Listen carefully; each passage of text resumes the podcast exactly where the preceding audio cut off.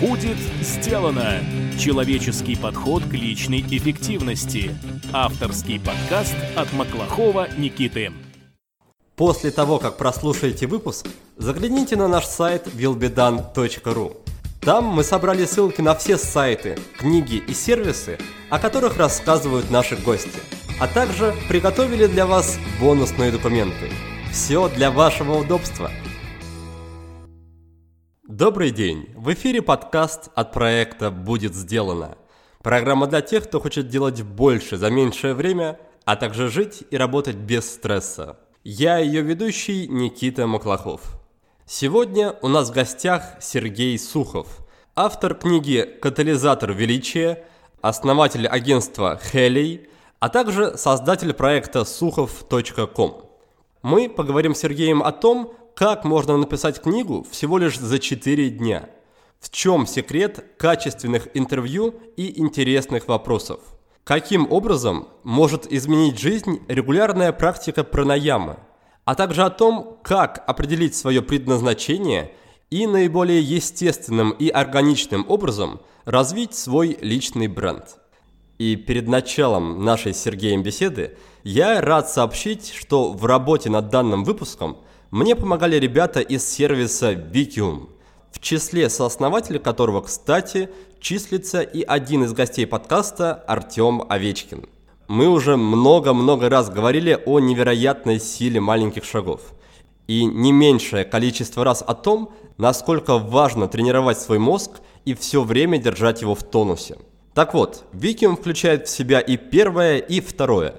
Это сервис по прокачке мозга с помощью игровых тренажеров, занятия в котором занимают всего лишь 15 минут в день. Для вас, то есть для слушателей подкаста, ребята из Викиум предлагают специальные условия – Бесплатно зарегистрируйтесь на сайте wikium.ru, а потом введите в личном кабинете промокод «Будет сделано», написанный слитно крупными буквами на английском языке, и получите 300 рублей на свой внутренний счет. Точно такого же эффекта можно добиться, если перейти по специальной ссылке, которую я укажу в описании к данному выпуску. А теперь пора переходить к Сергею. Сергей, привет! Да, добрый день. Ну что же, спасибо тебе, что заглянул в гости, и предлагаю начать, можно сказать, со свежих новостей с твоей книги. Да, я прежде всего поздравляю тебя с ее появлением на свет.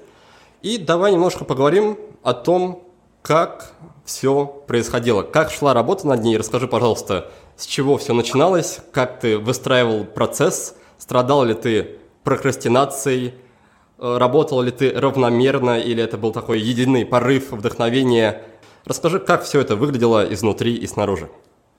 Был какой-то момент, по-моему, это была весна прошлого года, когда мы с нашей командой вдруг осознали, что у нас накопился довольно большой опыт в весьма специфической сфере, которая называется персональный интернет-маркетинг.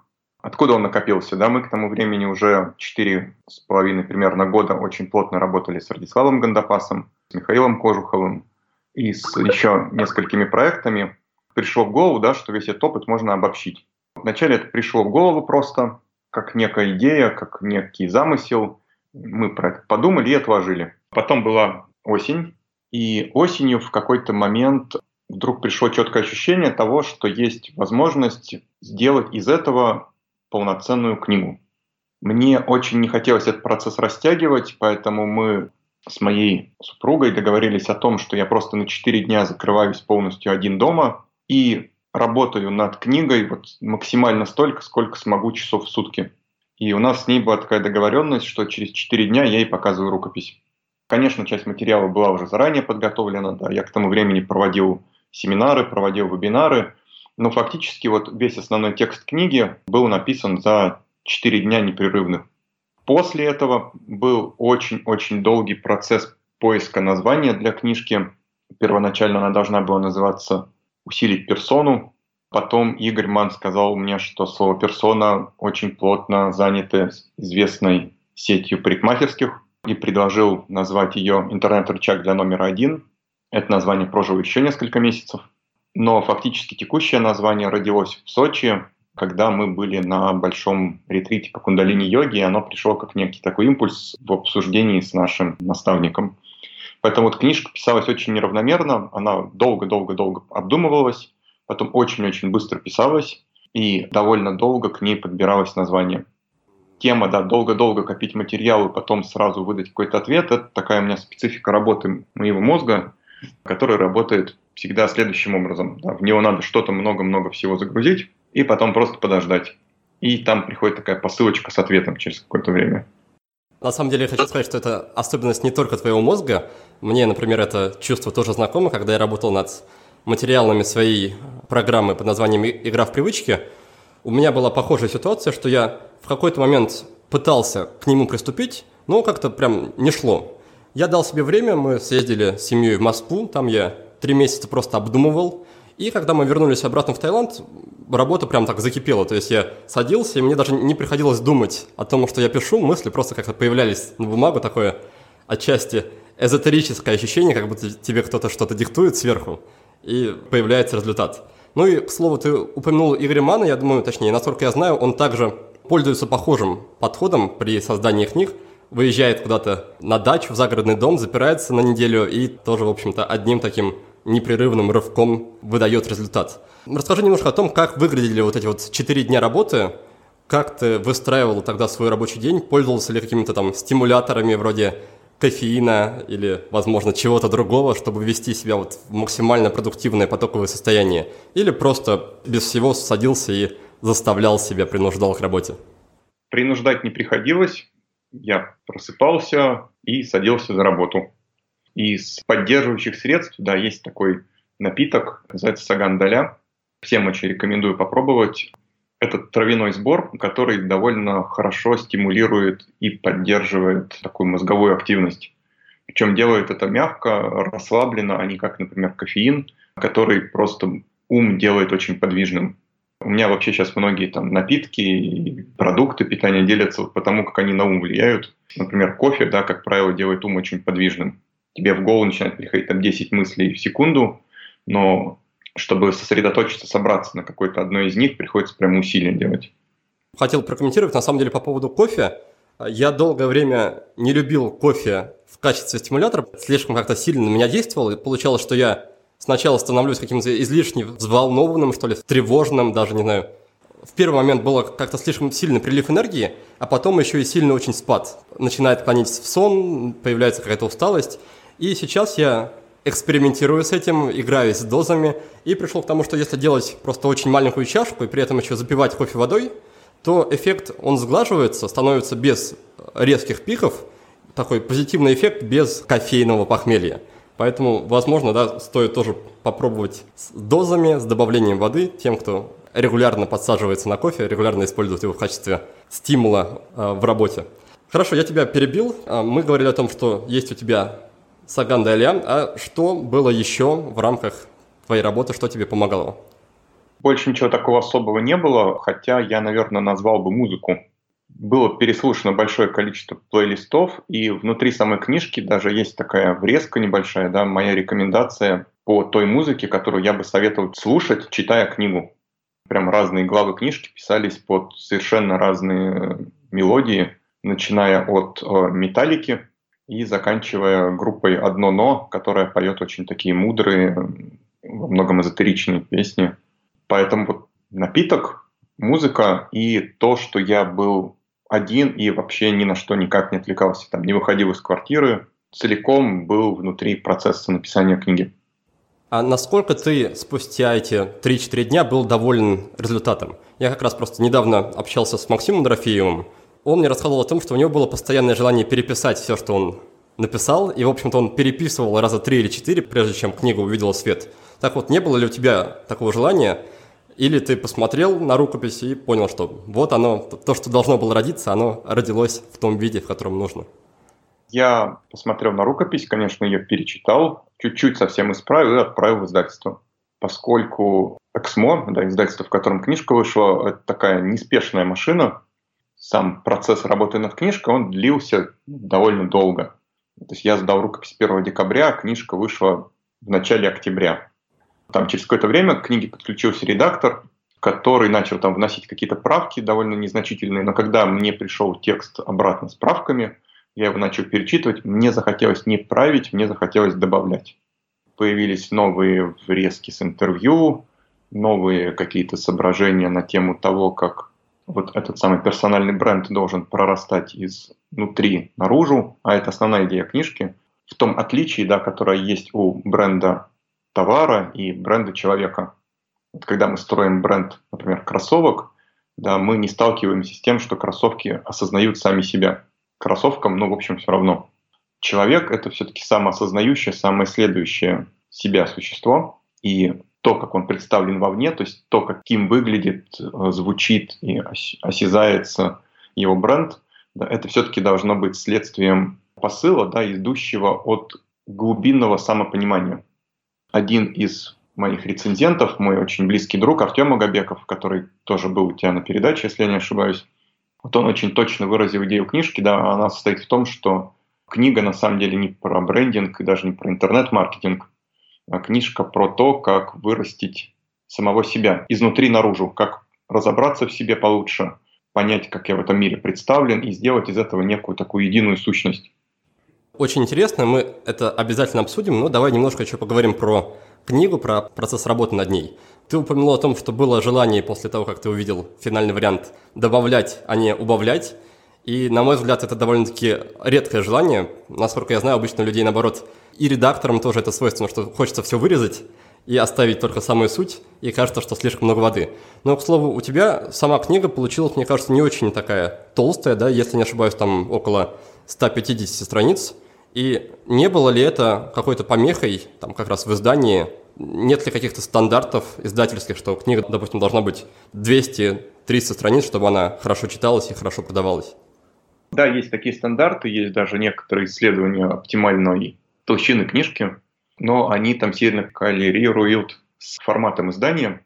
Ну, мне издатели рекомендовали книжку объемом от 150 до 200 страниц. Ну, собственно, она такая и получилась. Почему не хотелось что-то еще убавить, а хотелось наоборот добавлять?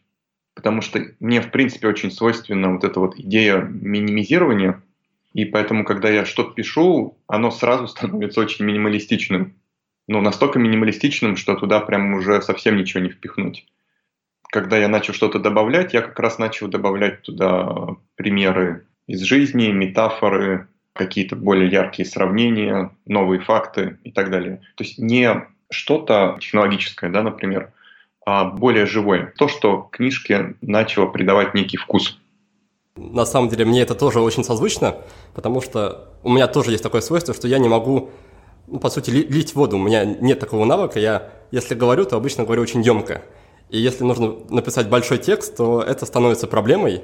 И вот как раз одно из решений проблемы, ты только что обозначил, это использовать материалы, допустим, из интервью, материалы истории различные, и это может, в общем-то, да, помочь. И я, наверное, сейчас принесу извинения у слушателей, что мы так долго общаемся на тему книги, но интерес у меня тут как минимум есть личный, потому что я не так давно тоже начал работать над книгой, и поэтому мне хочется очень со всех сторон этот вопрос обсудить, обкатать. И следующий момент такой. Ты сказал, что после того, как рукопись была готова, ты ее отправил в издательство «Эксмо». Скажи, была ли у тебя изначально договоренность с издательством, то есть ты уже заранее заключил как-то с ними договор, или просто это была такая попытка вслепую в надежде, что они заинтересуются? К этому моменту был заключен договор, но здесь нужно что сказать, да, это не первая книга, до этого было еще две, несколько лет назад мы в соавторстве написали книжку «Корпоративный сайт на 100% и «Интернет-маркетинг на 100%». Вторая стала бестселлером. Совокупно эти книжки продались тиражом в 30 тысяч экземпляров, что много для деловой литературы. Поэтому, когда ты приходишь э, в издательство, имея уже изданные книги, с тобой разговаривают иначе. Плюс я пришел к шеф-редактору «Эксмог» Игорю Воеводину, с которым мы очень давно знакомы, с которым мы очень хорошие друзья, и который мне, собственно, с самого начала очень сильно помогал и до сих пор сейчас помогает уже с продвижением книжки. Поэтому нет, это не был некий такой эксперимент или отправка рукописи на авось, да, это был очень планомерный процесс. Книжку ждали. Ситуация с тем, что издательство любит работать с состоявшимися авторами, напоминает мне поиск работы у выпускников, да, что все требуют опыт работы, чтобы взять тебя на работу, а чтобы получить опыт работы, ну, нужно устроиться на работу. Да, этот вопрос уже есть путь его решения. А, издательство говорит, ну окей, у тебя нету книжек, да, но есть ли у тебя какое-то твое сообщество в интернете? Да, есть ли у тебя блог с достаточным количеством читателей, есть ли у тебя подкаст с достаточным количеством слушателей, может быть, канал на YouTube. Это может оказаться даже более значимым для издательства, чем изданные ранее книги, потому что это резко снижает риски, которые несет издательство в плане последующей продажи книг. Да, да, в общем-то, на это я и рассчитываю. А теперь расскажи, пожалуйста, как изменилась твоя жизнь после появления на свет твоей собственной родной книги? Изменилась в плане там, восприятия самого себя, восприятия тебя другими людьми и каких-то, возможно, цифровых результатов, если они уже есть. Возможно, тебе стали чаще поступать какие-то деловые предложения, чаще, не знаю, люди с тобой стали знакомиться на улице, просить автограф. Изменилось ли что-то прям осязаемое? С того момента, как книжка появилась на полках, прошло на самом деле всего две недели. На улицах пока не узнают. А, может быть, потому что я на обложке без бороды, а сейчас с бородой. Это шутка, конечно. Очень много активностей, связанных с тем, что меня приглашают здесь выступить, там выступить, здесь поговорить, здесь рассказать про книжку. У меня сейчас календарь расписан ну, на две недели вперед довольно плотно. И еще много чего там дальше имеется в виду какими-то встречами, активностями, связанными с книгой. Отдельное удовольствие – это книжку дарить. Потому что когда ты приходишь к какому-то там важному или близкому человеку и даришь ему книгу, это такой отдельный, отдельная статья удовольствия. Вот, наверное, таким образом. А в плане а, делового отклика, а, да, есть несколько уже запросов, причем по одному из них мы сразу же договорились. Это заняло 30 минут все переговоры, да, хотя обычно переговоры про продвижение персоны занимать могут месяц. И вот сейчас еще один довольно большой контракт обсуждаем. Вот какие-то такие да, отзывы. Но еще раз повторюсь, туда пока пришла вот эта первая волна, видимо, связанная с некой популярностью. Хорошо, и в заключение этой темы я бы хотел тебя попросить дать какой-то совет мне или другим начинающим будущим авторам, на что бы ты рекомендовал обратить внимание и что, на твой взгляд, самое важное вообще в процессе работы над книгой? Самое важное в работе над книгой – это придумать ее ключевой концепт, некую изюминку, из которой все и начнет вырастать. Приведу пример с предыдущей книгой, да, которая называлась «Корпоративный сайт на 100%». Она как раз рождалась очень долго, до тех пор, пока мы не придумали некую идею того, что мы можем выделить у корпоративного сайта там 100 аспектов, и, соответственно, в книге будет 100 глав. И как только вот этот инсайт произошел, да, книжка, опять же, очень быстро пошла. Поэтому мой основной совет – дождаться того момента, когда у вас действительно появится то зерно концептуальное, которое позволит книжке вырасти очень быстро на самом деле. Это же не художественная литература, да, которая по другим законам живет, это деловая литература. А в ней самое главное – посыл и настрой. Вот Второе, мне тоже кажется очень важным, что у книжки должен быть определенный характер. Большая часть деловой литературы этого характера, на мой взгляд, вообще не имеет. Она слишком холодная, слишком отстраненная, слишком прямая. Ну вот такой менеджмент 19 века, может 20 века. А сегодня ведь э, немножко не такая ситуация, даже совсем не такая ситуация. Да, сегодня другие вещи работают гораздо более тонкие. И даже деловая книга, на мой взгляд, должна быть очень сильно атмосферной. Дорогие слушатели, если вам нравится наш подкаст и вы получаете от него реальную пользу, то приглашаю вас присоединиться к закрытому клубу патронов. Патроны поддерживают подкаст материально и получают за это не только мою искреннюю благодарность, но и различные бонусы. Например, полезные материалы от гостей, возможность выиграть книгу или гаджет – или получить секретную посылку из Таиланда от меня лично. Подкаст всегда будет бесплатным, несмотря на то, что работа над ним требует вложений немалого количества времени и денег.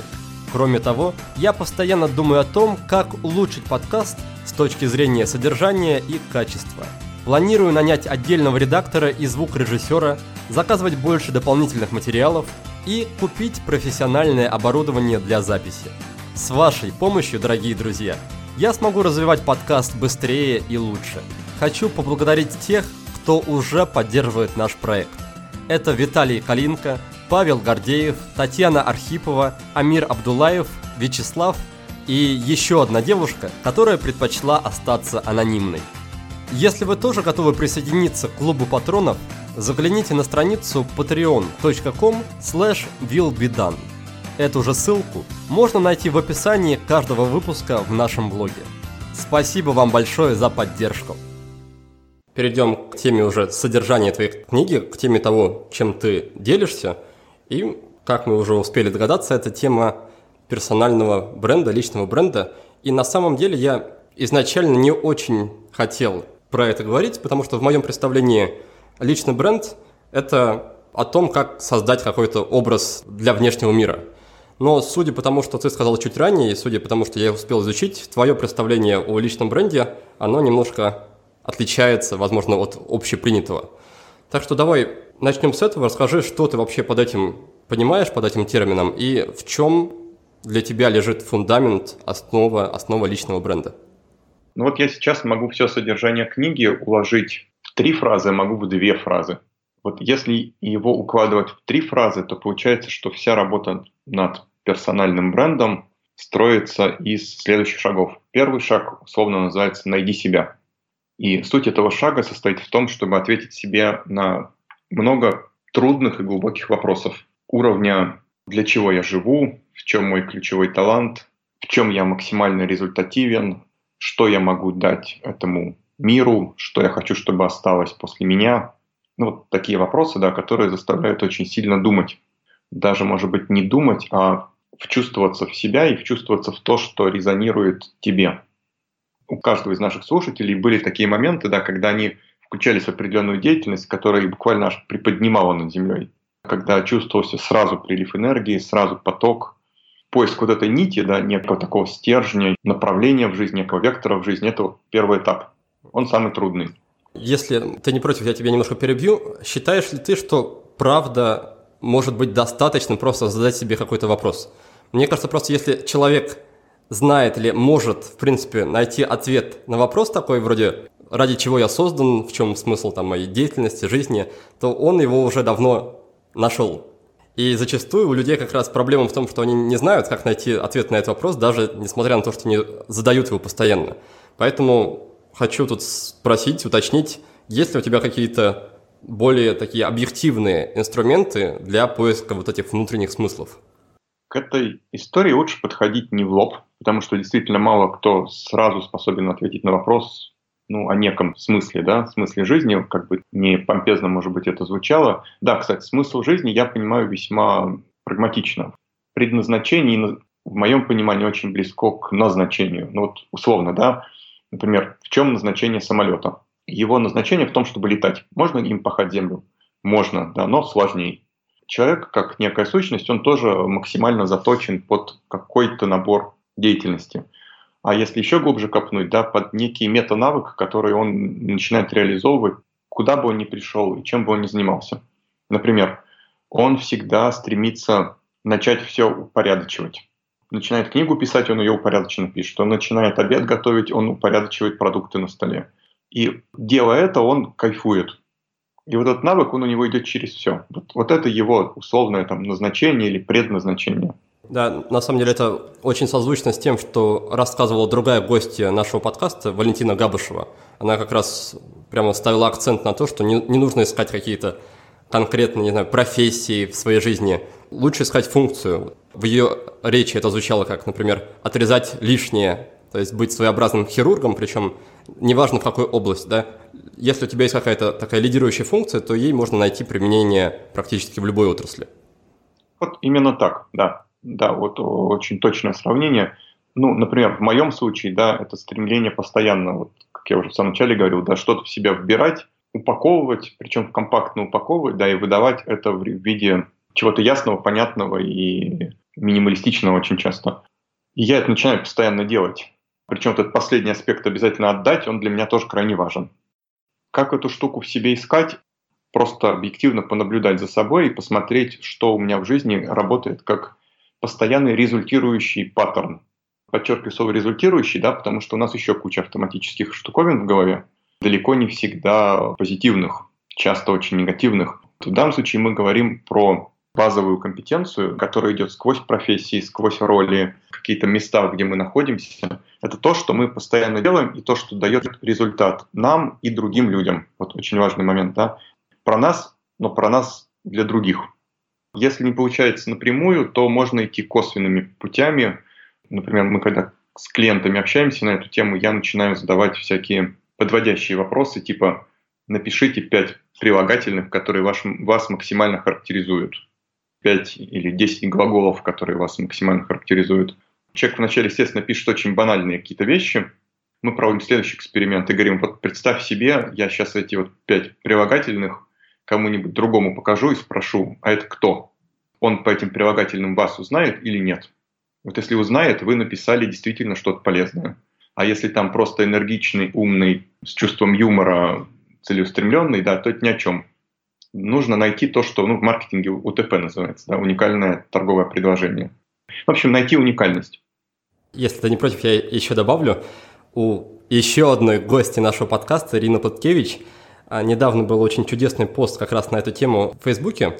Она живет в Швейцарии, у нее три дочки, они, в общем-то, учатся в швейцарской школе. У дочек было в школе такое задание прям по числу пальцев, то есть пять пунктов, такие пять пунктов, которые будут прям характеризовать именно их и отличать от других детей, любых остальных детей в классе.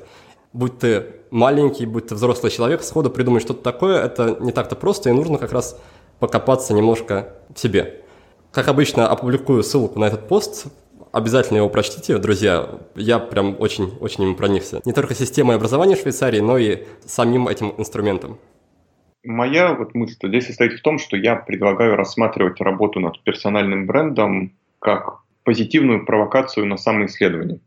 Хорошо, это был первый шаг, который ты озвучал да. как «найди себя». Что у нас дальше идет? Второй шаг – упакуй себя.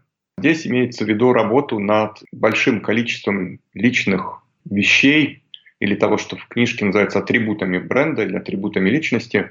То есть это то, через что мы непосредственно коммуницируем с внешним миром. Манера одеваться, манера говорить, те люди, которые тебя окружают, те результаты, которые ты можешь показать, те проекты, в которых ты участвуешь, те награды, которые ты получил, то домашнее животное, которое у тебя живет, те места, в которые ты путешествуешь, тот тембр голоса, которым ты говоришь, так далее. Да? То есть огромное количество составляющих, через которые ты проявляешься. Идея состоит в том, что они должны быть созвучны, конгруентны с этапом номер один. Вопрос такой, не уводит ли этот весь процесс анализа наших внешних проявлений, не вводит ли это нас от сути? Если мы хотим в чем-то стать мастером, то наша задача это просто развивать в себе этот навык основной. И мне кажется, если слишком думать о том, как мы проявляем себя во внешний мир, как нас воспринимают и оценивают другие, то это очень отвлекает нас от фокуса на, на главном, на навыке, на нашей цели. Насколько важным ты считаешь задумываться вообще о таких вещах? Я как раз и говорю про то, что они должны быть следствием. Ну, условно, да, например, человек понимает, что его задача, предназначение, да, это помогать у людям в развитии, например, с помощью практик йоги. Тогда, наверное, будет очень желательно, если он будет выглядеть как йог, вести себя как йог, кушать как йог. Речь про это, да, чтобы не было сильного расхождения между базовой функцией или метафункцией да, и тем, как ты проявляешься. Потому что иначе будет э, очень сильная разбалансировка внутри человека. Это не означает, что нужно начинать чрезмерно заморачиваться на тему, как я выгляжу и что про меня думают. Речь про то, чтобы найти те внешние какие-то атрибуты, да, которые вот эту функцию в тебе еще усилят. Сейчас приведу пример. Ну, вот скажем, у меня недавно появился парфюм, который называется Unum. Он интересен тем, что он изначально разрабатывался для Папы Римского. По запаху он очень напоминает ладан. После того, как я начал им пользоваться, я абсолютно явственно могу сказать, что этот аромат усиливает мое состояние. При этом никаких э, заморочек на тему того, что вот, а что будет, если вдруг он пропадет или я не найду время им воспользоваться, у меня нет вообще. Маленький-маленький фрагментик того, как это работает. А, ну, мы, например, очень часто делаем такое еще упражнение, которое называется «10 вещей» или «10 культовых вещей». Просим человека написать или составить список таких предметов, которые для него несут некую повышенную ценность. Не в денежном плане, да, а в плане того, как они на него влияют. Некоторые говорят, ой, это какой-нибудь там значок, подаренный мне дедушкой. Вот каждый раз, когда я с ним соприкасаюсь, да, я прям чувствую какой-то там дополнительный поток. Вот речь про такие вещи, про то, что, наверное, можно отчасти там даже какими-то амулетами или талисманами назвать. Вот 10 твоих талисманов. И вот через них тоже можно очень много что про самого себя узнать. Еще раз копнув в тему предназначения самого себя, самоисследования и так далее. Поэтому вот второй этап, который упакуй, он вот про это. Про то, как начать приводить в гармонию свои внешние проявления и вот этот свой, свою некую внутреннюю суть. Сразу хочется задать вопрос, какие ты бы привел примеры конкретных людей, возможно, в интернете, в русском интернете, возможно, известных даже нашим слушателям, которые очень хорошо вписываются вот в твою концепцию соответствия внутреннего и внешнего. Самый для меня яркий пример, близкий друг, уже упомянутый даже сегодня в подкасте, это Артем Агабеков из «Фабрики окон». Человек для меня, являющийся абсолютным образцом полностью гармоничной выстроенности вот этих двух этапов. Сразу скажу, что и третьего тоже. Артем настолько целостен, что ну, это просто для меня какой-то космос. Образец, очень хорошая иллюстрация, на которую можно посмотреть, чтобы увидеть, как это реально работает. Где нет ни малейшей искусственности, ни малейшей попытки создания фейка, да, что тоже является одной из ловушек, да, потому что очень хочется сразу начать делать фейк. То есть, например, предъявлять миру только определенную версию себя. То, что мы часто в Инстаграме да, наблюдаем. Есть даже такая шутка, чтоб ты всегда жил так, как выглядишь в Инстаграме. А, Еще в качестве примера могу там Радислава Гандапаса привести. Человек абсолютно целостен в том, что он говорит и делает. Мне очевидно, что чтобы прийти к такой целостности, наверное, недостаточно, да, просто узнать себя и как-то упаковать, нужно как-то, что ли, созреть для этого. И вопрос в том, уделяешь ли ты внимание этому вопросу в своей концепции, то есть именно взращиванию себя как личности, что ли, то есть чтобы прийти к такому состоянию, как ты описал на примере Артема? Конечно, это вот то, что, как мне кажется, вообще является одной из важнейших составляющих в жизни любого да, человека. Он должен постоянно пытаться ну, найти вот этот максимальный способ реализации своего потенциала да, через что бы то ни было. Ну, я не могу сказать, да, что я там в день по 45 минут думаю про предназначение, но постоянно рефлексирую на эту тему не выделяя какие-то промежутки времени для этого, да, а просто периодически как-то задумываясь об этом, отслеживая это. Очень много из этого открывается, когда мы по вечерам, например, общаемся с моей супругой, с Юлией Шабашовой. Когда ты коммуницируешь, ты видишь себя и ты видишь другого человека. А когда ты можешь рассказать что-то очень близкому человеку, тебе многое становится понятно про себя.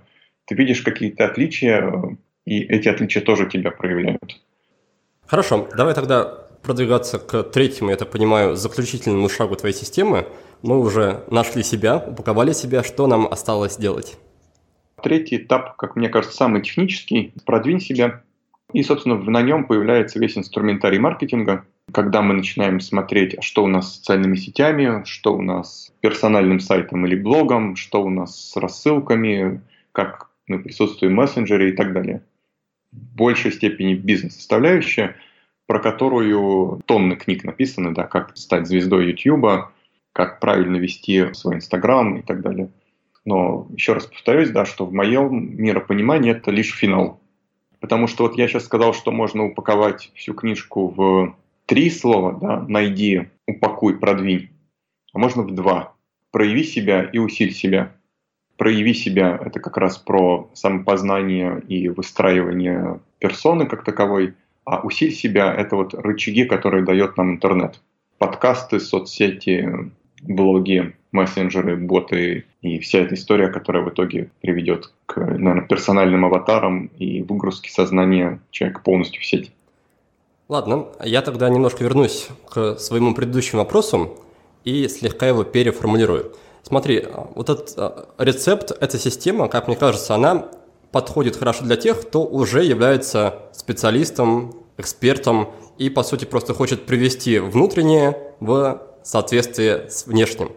Что бы ты посоветовал тем людям, которые пока что стоят в начале своего пути, возможно, не приобрели именно внутреннюю опору, внутреннюю экспертность, с чего им начать вообще этот путь? Я не думаю, что это можно как-то сильно стимулировать в себе. Я думаю, что до этого так или иначе надо дозреть, хотя эта штука не связана с возрастом напрямую. У меня сейчас есть хороший знакомый Иван Сурвила, автор очень популярной рассылки.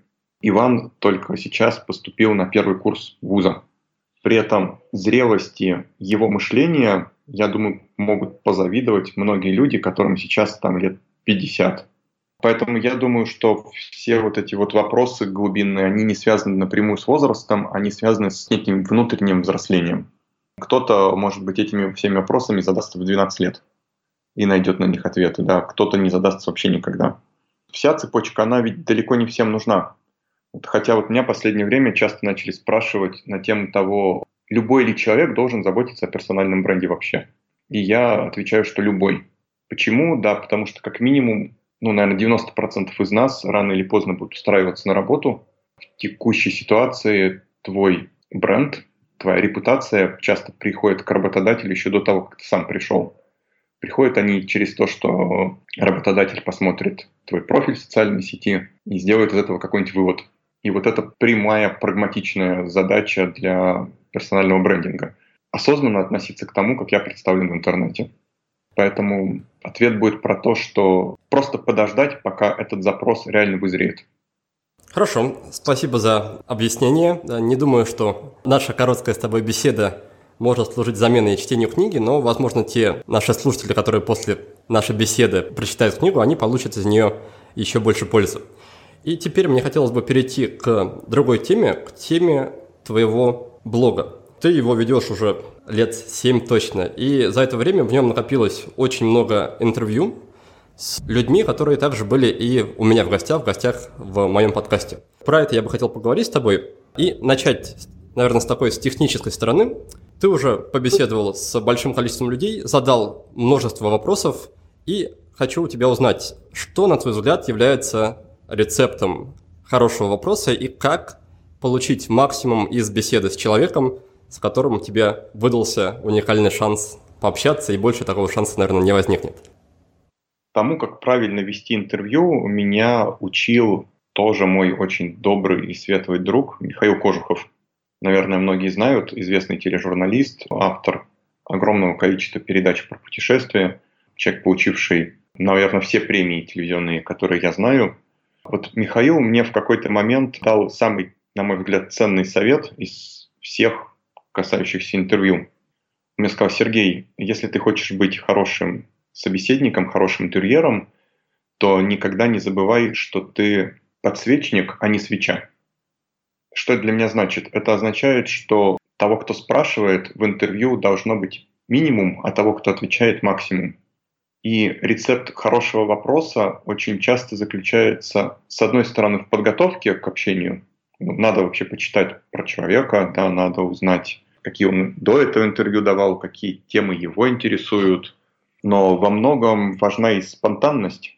Я, например, очень сильно люблю спрашивать у людей про определения к разным словам. Например, человек говорит, для меня важна искренность. Это легкий ответ.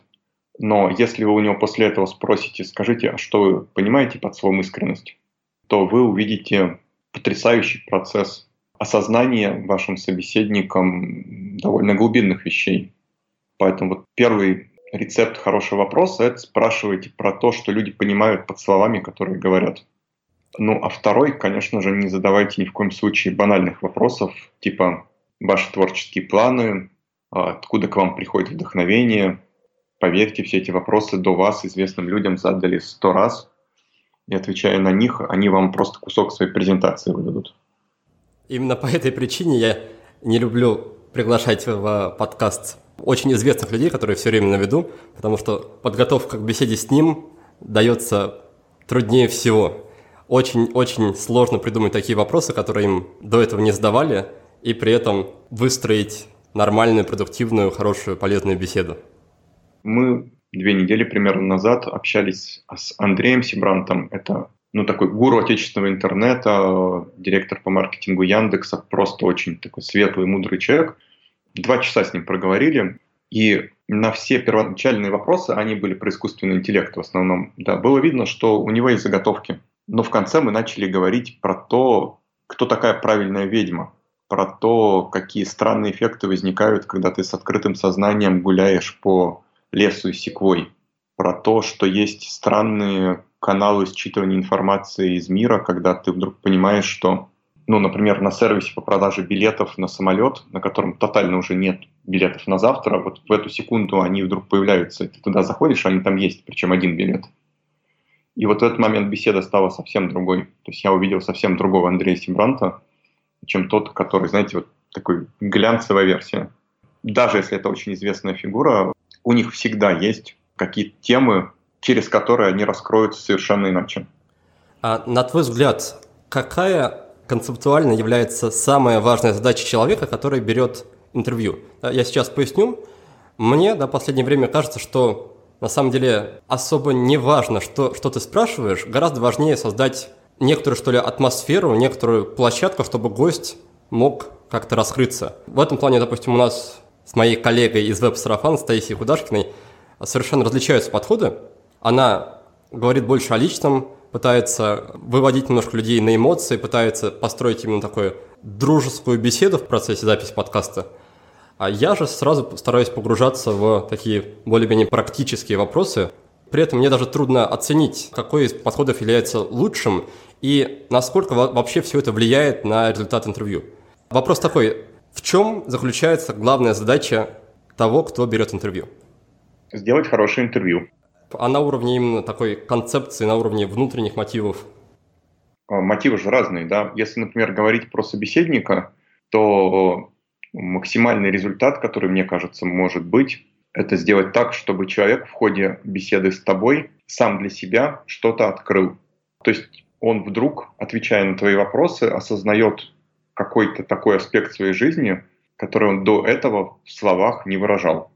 Как я понимаю, один из способов для этого – это как раз спрашивать значение тех слов, что человек использует в ответах. А какие еще есть способы? Смотреть на некий подтекст даже из банального вопроса «назовите пять ваших любимых книг», тоже можно много что вытащить. Вот человек там отвечает «мне нравятся работы братьев Стругацких». И банальный вопрос «почему?» он может запустить прям целый такой поток рефлексии.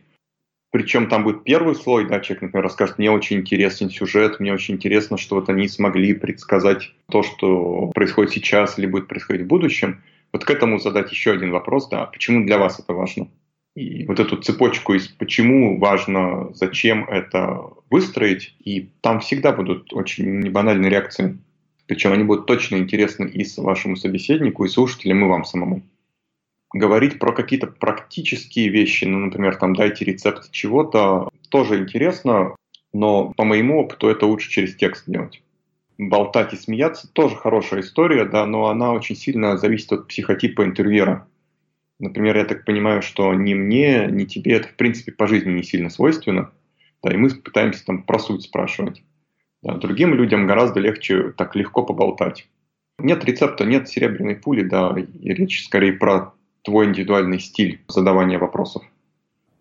Тогда мне хочется тебя тоже спросить про топ-3, топ 5, возможно, но не книг, а интервью. Какие интервью для тебя являются наиболее значимыми, какие больше всего остались в твоей памяти и как-то на тебя повлияли? Я с некоторыми из собеседников не по одному разу общался, поэтому я, наверное, назову собеседников. Это точно Михаил Кожухов, это точно Артем Агабеков, это Давид Ян. Очень-очень интересные беседы всегда с Арменом Петросяном и с Радиславом Гандапасом, если их удается разговорить на что-то нестандартное. Плюс, например, у меня в блоге есть интервью, побившее просто абсолютно все рекорды по количеству прочитавших его. Это беседа с абсолютно, в хорошем смысле, безумным профессором Иваном Пигаревым, который рассказывал мне о том, для чего мы спим, вообще для чего сон.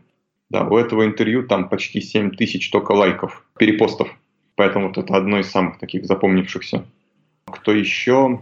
Ну, например, Леонид Кроль, на мой взгляд, самый глубокий психолог, психотерапевт в России.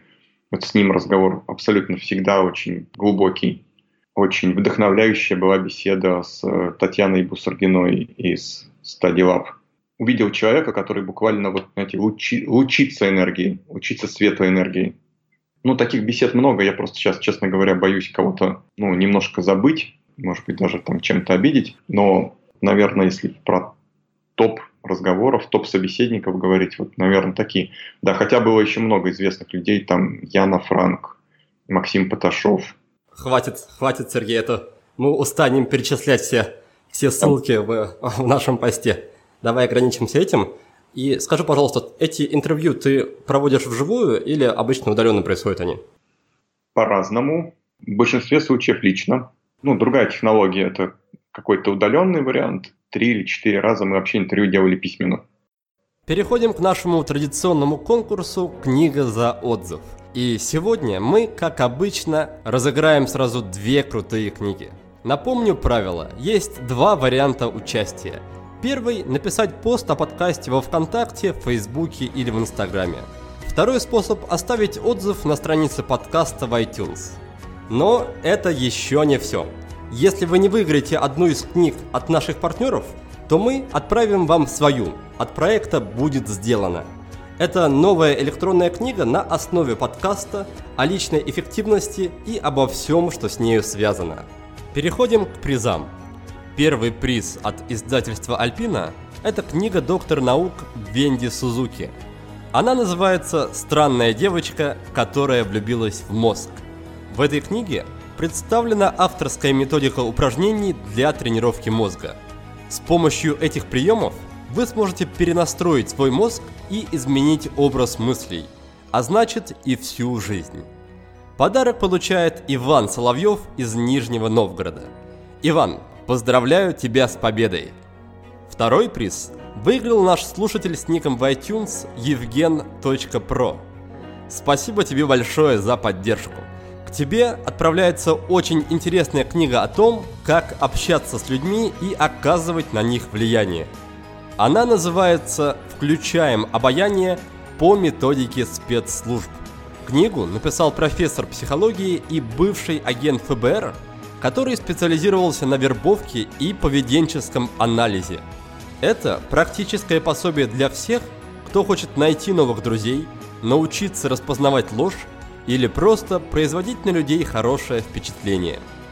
Подарок предоставлен нашими друзьями из издательства «Миф», за что им огромное спасибо.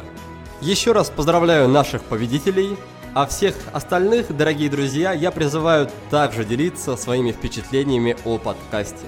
Помимо участия в розыгрыше, вы тем самым очень и очень нам помогаете. У меня из твоих ответов создается впечатление, что со многими героями интервью ты продолжаешь общаться довольно близко. Так вот, да. как тебе удается выстраивать с ними отношения? Как я понимаю, момент интервью – это момент вашего первого знакомства. Как тебе удается продолжить с ними общение и не потерять контакт?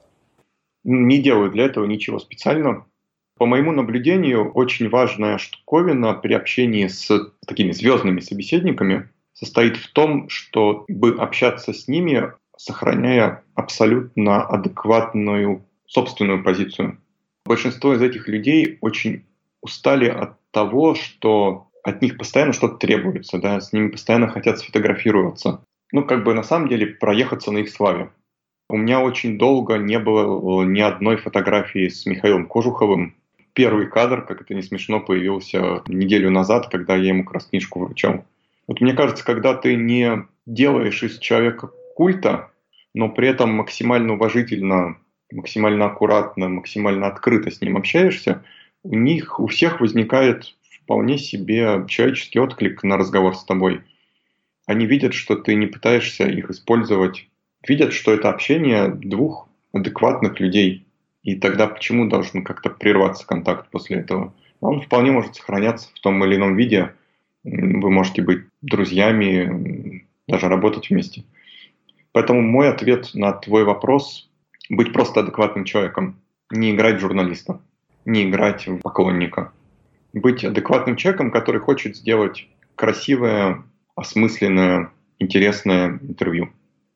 В завершении этого блока хочется еще спросить, каким образом ты получаешь доступ, получаешь контакт с людьми как раз такого звездного статуса, до которых не так легко достучаться. Ну, например, у тебя есть интервью с Ириной командой, и я по своим попыткам связаться с ней и организовать подкаст понимаю, что это очень непростое занятие.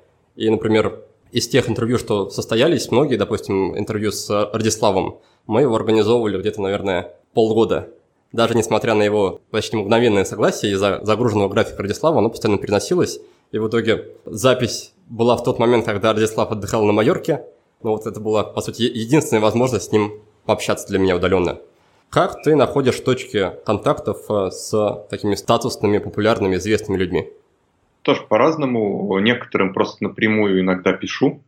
Сейчас, когда там больше ста интервью накопилось, и там есть уже известные фамилии, да, это стало намного проще, потому что ты пишешь «Здравствуйте, я бы хотел сделать с вами интервью, уже были беседы вот с такими-то, такими-то, буду очень рад, если вы откликнетесь». Очень многие откликаются. Очень часто меня рекомендуют в качестве интервьюера какие-то мои знакомые, говорят, вот сделайте беседу вот с этим человеком. Э, вот, наверное, два основных да, канала. Либо я сам пишу, либо кто-то рекомендует. А дальше кто-то откликается, да, кто-то не откликается, кто-то сильно занят, кто-то меньше занят. Поэтому каждый раз по-разному, да, какого-то там уникального рецепта нет. Как ты считаешь, тот факт, что ты стал автором книги, которая, судя по всему, станет бестселлером, Облегчит ли тебе это знакомство с людьми как раз такого уровня? Думаю, да. Лучше быть автором книги, чем не быть автором книг. Хочу пару комментариев от себя добавить. Во-первых, буквально на днях послушал очень классный выпуск подкаста Тима Ферриса, и там было интервью с непревзойденным Ларри Кингом. Да, кто не знает, это человек, который, по-моему, лет 50 проработал на радио, телевидении в Америке, и за это время провел, если не ошибаюсь, то ли 30, то ли 50 тысяч интервью. Да? То есть если у меня в подкасте 70 выпусков, и я считаю, что это приличная цифра, то даже трудно представить, да, как, каково это записать, провести 50 тысяч интервью. Первый момент, рекомендую вам послушать подкаст на английском, но надеюсь, что это для вас не будет помехой. И второй момент, Сергей, ты в начале этого тематического блока сделал такой акцент, что человек, который берет интервью, не должен, по сути, отсвечивать, не должен слишком сильно влезать со своим мнением. Здесь я, наверное, хотел бы добавить, что очень важно при этом также учитывать цель. Потому что долгое время я вот именно руководствовался этой идеей твоей, что не стоит слишком сильно влезать со своей личностью в беседу, нужно дать проявиться личности гостя. Но при этом одна из целей записи подкаста для меня – это также развитие себя, своего бренда как эксперта в личной эффективности. И в какой-то момент я осознал, точнее, мне подсказали, мне указали на то, что люди, которые слушают подкаст, они не воспринимают меня как эксперта, потому что я только задаю вопросы и никак не добавляю какое-то свое мнение. Поэтому, чтобы повысить свою немножко узнаваемость как специалиста по личной эффективности, стоит также иногда немножко встревать и иногда добавлять что-то от себя, что-то комментировать, что-то рекомендовать. Иначе все будут воспринимать как знающих людей только гостей подкаста, но не меня. Да, это справедливо. Это справедливо, я такой эффект тоже уже э, наблюдаю. Но это тоже вопрос выбора роли. На мой взгляд, свою экспертизу лучше проявлять еще и другими какими-то способами, да, а не только вот какими-то комментариями внутри интервью. Интервью — это про собеседника, не про меня. Вот моя четкая позиция. Перейдем к следующему вопросу. И вопрос такой. В своих, по крайней мере, ранних интервью, в ранних постах в блоге ты спрашивал людей по поводу их ритуалов, то есть неких действий, которые они совершают на регулярной основе. Расскажи, какие ритуалы, особенно меня интересуют утренние ритуалы, есть в твоей жизни? Расскажу про один, который появился полтора месяца назад, но который уже дал очень хорошие результаты.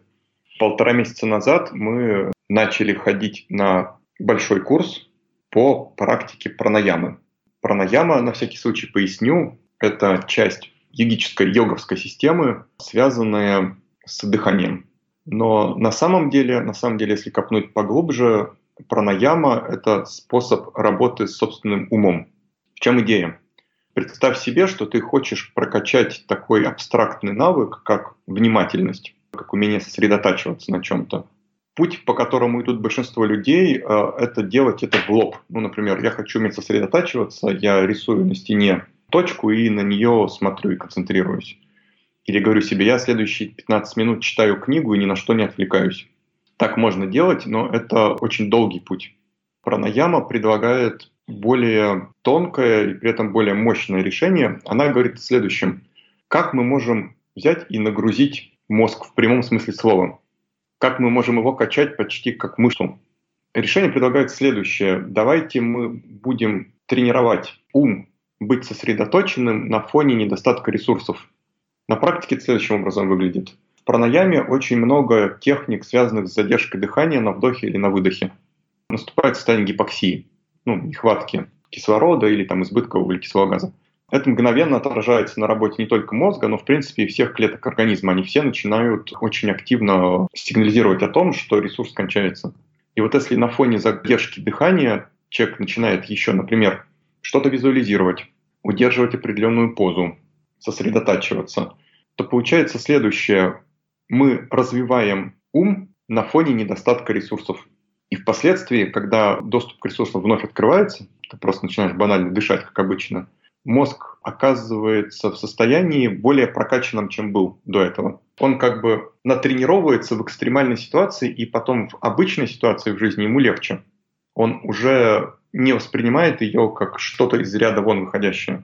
Потому что идея здесь следующая. Наша с вами психика, она не сильно отличает, откуда пришел, ну, например, стресс.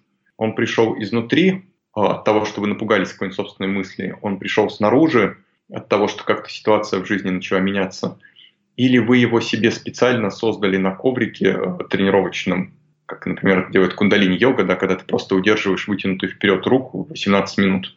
И вот если тебе удается в рамках тренировочного процесса научиться прокачивать вот эти состояния, проходить через них с помощью дыхания, с помощью сосредоточения, с помощью еще там большого количества инструментов – то, сталкиваясь с ними в жизни, ты проживаешь их лучше и эффективнее. И вот тот ритуал, который сейчас появился, да, это порядка там 20-30 минут пранаямы каждое утро. И я сейчас наблюдаю очень заметных два эффекта. Да. Первое – это появление дополнительной энергии. И второе – это лучший навык сосредоточения. Мне стало реально проще концентрироваться.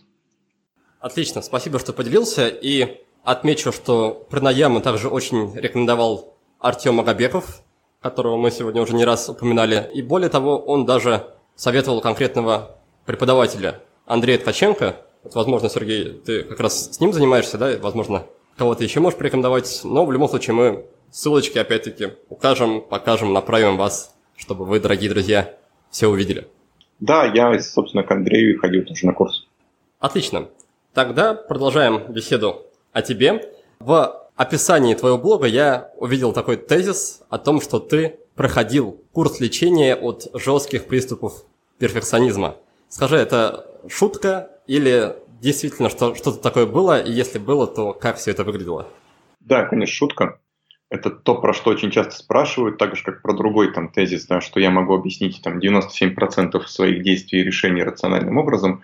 Да, это шутка. Просто в некоторый момент времени я понял, что чрезмерный перфекционизм, э, он начинает тормозить. При этом я бы провел различие между перфекционизмом и желанием действительно сделать что-то максимально хорошо.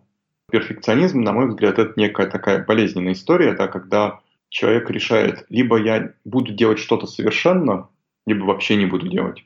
Ну, например, ту же самую книгу можно было бы оттачивать ну, годами, в итоге чего она, скорее всего, вообще бы не вышла. Вот это вредная версия перфекционизма. Стремление сделать все максимально хорошо – это правильная история. Другое дело, что вот этого максимально хорошо нет предела, тоже такой отдельный вопрос соглашения с самим собой. Поэтому, да, сейчас я в тех ситуациях, в которых можно не быть перфекционистом, стараюсь им не быть. А как ты сам для себя определяешь критерии, когда достаточно, когда можно уже удовлетвориться тем качеством работы, которая получилась, и не гнать себя дальше. Это глубокая очень тема на самом деле, потому что она заходит в разговор про некую предельность в действиях, которая разная там, в разные моменты времени. Но, наверное, точнее всех на этот вопрос ответила моя супруга Юлия Шабашова. Она говорит, вот остановиться можно в тот момент, когда ты искренне знаешь, что ты сделал все и не знаешь, как это улучшить. Ты понимаешь, что у тебя внутри нет компромисса с тем, что ты что-то не доделал. Ты действительно сделал все, что мог, так хорошо, как мог. И ты вот в этой оценке искренен сам с собой. Спасибо, что поделился. И перед тем, как мы перейдем к нашей традиционной рубрике, хочется еще задать конкретный такой вопрос по поводу посещений тобой депривационных камер. Они же называются флуатинг, да, если не ошибаюсь. Продолжаешь ли ты посещать эти места на регулярной основе? Вот считаешь ли ты, что это может быть заменой той же пранаямы или медитации? И каково вообще у тебя ко всему этому отношение? Потому что самый первый гость нашего подкаста, Евгений Ходченков, он прям большой фанат этих самых депривационных камер, и считает, что для него это просто лучший способ успокоения и приведения ума в порядок. Как ты относишься к этому? Я на самом деле был на флатинге всего один раз в жизни. Я бы сказал так. Если человек не научился останавливать ум, уходить вот от этой бесконечной суеты мыслях, от внутреннего бормотания, то флатинг ему никак не поможет вообще и совсем. Более того, оказавшись внутри вот этой капсулы, да, когда у тебя ограничено восприятие по всем органам чувств, ты, скорее всего, попадешь в настолько сумбурный собственный же внутренний мир, да, что он тебе может совсем не понравиться, совсем не успокоить. Ты можешь обнаружить там толкотню из мыслей и просто все время floating а в них копаться. Поэтому я бы скорее сказал, что на floating нужно идти человеку с уже развитыми навыками вхождения в какие-то медитативные состояния, чем использовать floating как способ входа в них. Потому что флатинг — это все-таки некая внешняя история, а мысли — это то, что у нас внутри сидит. Более того, да, если вы понаблюдаете, вы конкретно там про мысли обнаружите очень интересную историю, что они же как-то сами приходят. Мы обнаруживаем себя думающими мыслями. И в очень-очень редких случаях мы действительно способны рационально и системно что-то продумывать. То, про что ну, многие системы типа GTD говорят, да, что мы не такие рациональные, как мы думаем. Мы очень редко, когда действительно думаем мысли, сознательно думаем мысли. И вот флатинг, он вот эту штуку проявляет очень-очень сильно. Повторюсь, да, что для многих это может быть шоком, отнюдь не отдыхом. Поэтому нет, пока я больше на флатинг не ходил, для меня сейчас вот пранаяма, да, и некие там медитативные практики – это более ценная история, потому что они учат тебя этого же состояния достигать эндогенными, ну, то есть внутренними ресурсами, а не чем-то внешним. Наш разговор с Сергеем постепенно подходит к концу. Впереди рубрика «5 в одном», а сейчас я сделаю короткое резюме. С нашим гостем мы обсудили работу над книгой, интервью и пранаяму. Но главная тема выпуска – это личный бренд – Поэтому напомню вам основные идеи именно по этому вопросу. Сергей назвал работу над личным брендом позитивной провокацией на самоисследование. На первом этапе вам предстоит найти себя и свое предназначение. С точки зрения Сергея это вполне прагматичная вещь. Ваш ключевой навык – та функция, которую вы реализуете в течение всей жизни. Определить этот навык можно с помощью вопросов вроде «Что я могу дать этому миру?» «Что останется после меня?» «Какой у меня талант?» Ответить на эти вопросы бывают нелегко. Поэтому Сергей также предложил и другое упражнение. Напишите 5 прилагательных и 5 глаголов, которые вас характеризуют. Есть также еще один вариант – проанализировать свою жизнь и понять, какой паттерн поведения всегда приводит вас к результату, ценному и для вас, и для других людей. Поиск себя – это трудная задача, но каждый человек рано или поздно созревает для нее, и каждый должен найти свой ответ и дальше постепенно реализовать свой потенциал через конкретные действия. Когда ответы найдены, пора переходить ко второму этапу – упаковке. Здесь речь идет о ваших внешних проявлениях, так называемых атрибутах бренда – о том, как вы выглядите, где бываете, с кем и как общаетесь и так далее. В идеале такие атрибуты должны усиливать вашу базовую функцию, соответствовать ей. Третий и заключительный этап построения личного бренда – это продвижение. И Сергей имеет тут в виду в первую очередь присутствие в интернете, то есть свой блог, сайт, профили в социальных сетях и так далее.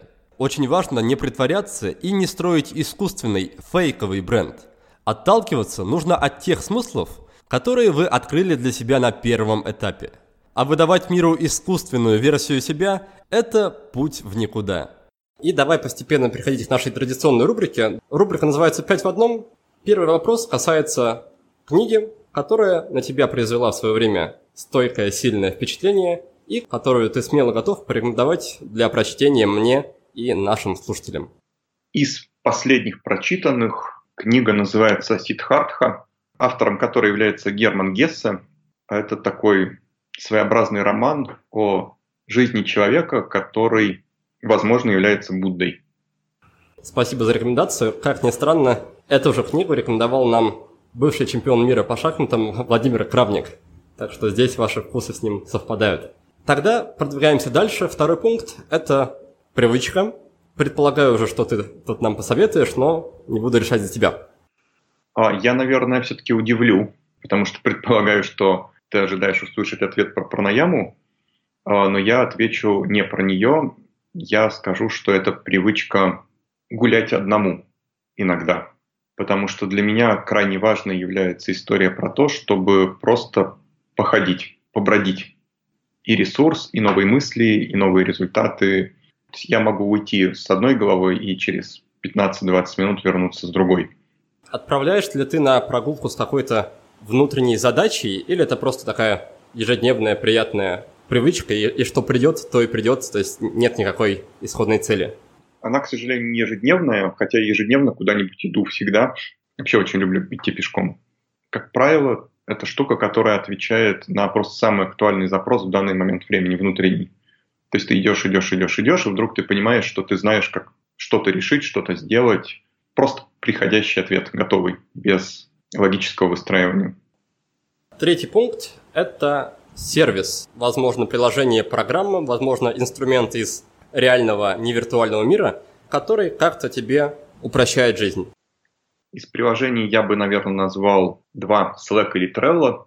Вот у нас сейчас все бизнес-процессы организованы внутри этих сервисов.